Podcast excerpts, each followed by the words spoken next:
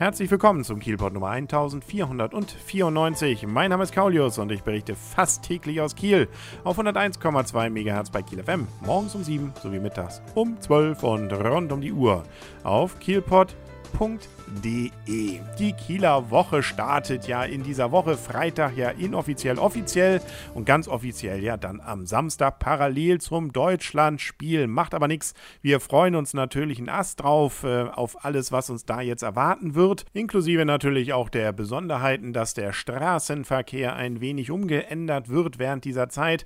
Das kennen wir Kieler ja schon. Berliner Platz wird dann gesperrt und und und. Neu in diesem Jahr ist, dass das Ganze noch ein wenig ausgeweitet wird. So ist nämlich geplant, dass auch jeden Abend der Düsseldorfer Weg, Schrägstrich teilweise auch die Kiellinie, also da, wo jetzt ja die Straße ist, was früher mal das Hindenburgufer war, dass dort eben auch eine Vollsperrung sein wird. Man soll wohl nach Bedarf das Ganze dann auch wieder aufheben können. Ich vermute mal, wenn wirklich wenig los ist, weil es in Strömen regnet ähm, und deswegen das nicht unbedingt sein muss. Aber erstmal sollte man sich darauf einstellen, dass man da eben dann ab späten Nachmittag nicht mehr durchkommt. Damit man überhaupt weiß, was läuft denn da, gibt es ja einmal das offizielle Programm, das kriegt man ja an vielen Orten und sei es auch insbesondere eben im Kieler Wochebüro.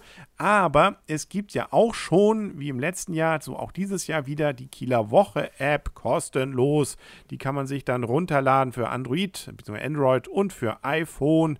Und äh, da hat man dann, so wird es versprochen, alle Termine im Blick. Das sind ja mehr als 2000 Kieler Woche-Termine.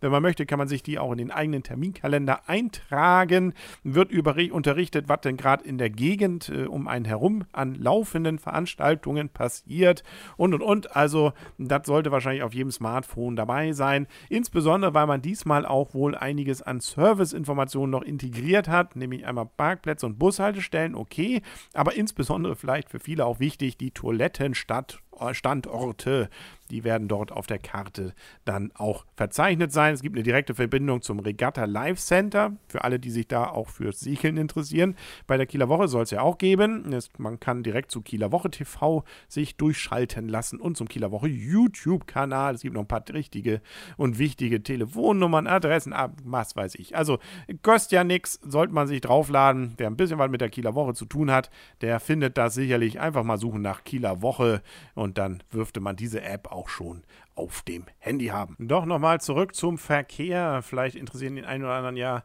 die genauen Zeitpläne. Schon seit diesem Samstag ist übrigens der Bereich Rathausplatz, Fleethörn, Asmus Bremer Platz gesperrt und das wird jetzt ergänzt ab Dienstag um 21 Uhr, dass dann auch äh, die Fußgängerzone auf Holzenbrücke, Berliner Platz und Wall Bootshafen ausgedehnt wird. Das heißt, auch da kommt man dann nicht mehr durch. Nur die Linienbusse, die haben da nochmal dann eine entsprechende Möglichkeit. Ja, zur Kieler Woche Eröffnung, äh, insbesondere also mit dem Holstenbummel, wird dann auch der gesamte Innenstadtbereich nicht mehr ab 14 Uhr befahrbar sein. Da sollte man sich also auch entsprechend drauf einstellen. Sowieso hält man sich vor, auch noch andere Dinge mal hier und da zu sperren, zum Beispiel bei dem Übergang vom Ratsdienergarten, Schlossgarten, Kiellinie, Prinzengarten, Dänische Straße. Da könnte es sein, dass es dann eben auch mal dicht wird. Das muss man dann nochmal jeweils genau sehen. Es gibt auch eine neue 30er-Zone während dieser Zeit, nämlich die Kaistraße zwischen Reifeisenstraße und Gablinsbrücke. Darf nur mit 30 dann gefahren werden. Äh, wie wie sowieso auch bei der Gablinsbrücke. Wir haben ja wieder doch die RSH-Bühne jetzt. Äh, da wird es sowieso kaum noch Parkplätze geben, weil da eben die Bühne steht. Das sollte man vielleicht auch noch wissen. Auch dann um den Bahnhof herum ist auch viel unterwegs, da sollte man unbedingt auch vorsichtig sein. Okay, das kennen die Kieler ja natürlich auch.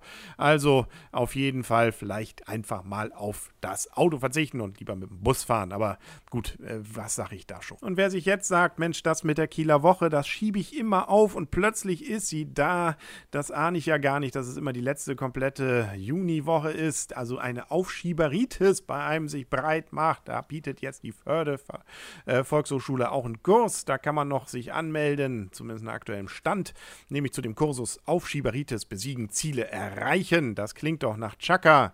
Und zwar am Freitag, dem 4. Juli. Hilft also für diese Kieler Woche nichts, aber zumindest noch für das äh, WM-Finale bzw. fürs restliche Leben. Also am 4. Juli 18 bis 21 Uhr und am Samstag, 5. Juli 9.30 Uhr bis 17.30 Uhr im Kieler Haus der Förde VHS in der der Muliusstraße. Teilnahmegebühr ist übrigens 79 Euro. Wer sich dafür interessiert, möge bitte auf förde-vhs.de gehen. Ja, das war's für heute mit dem Keyport. Wir hören uns dann morgen wieder. Und bis dahin wünsche ich alles Gute, euer und ihr, Kaulius und tschüss.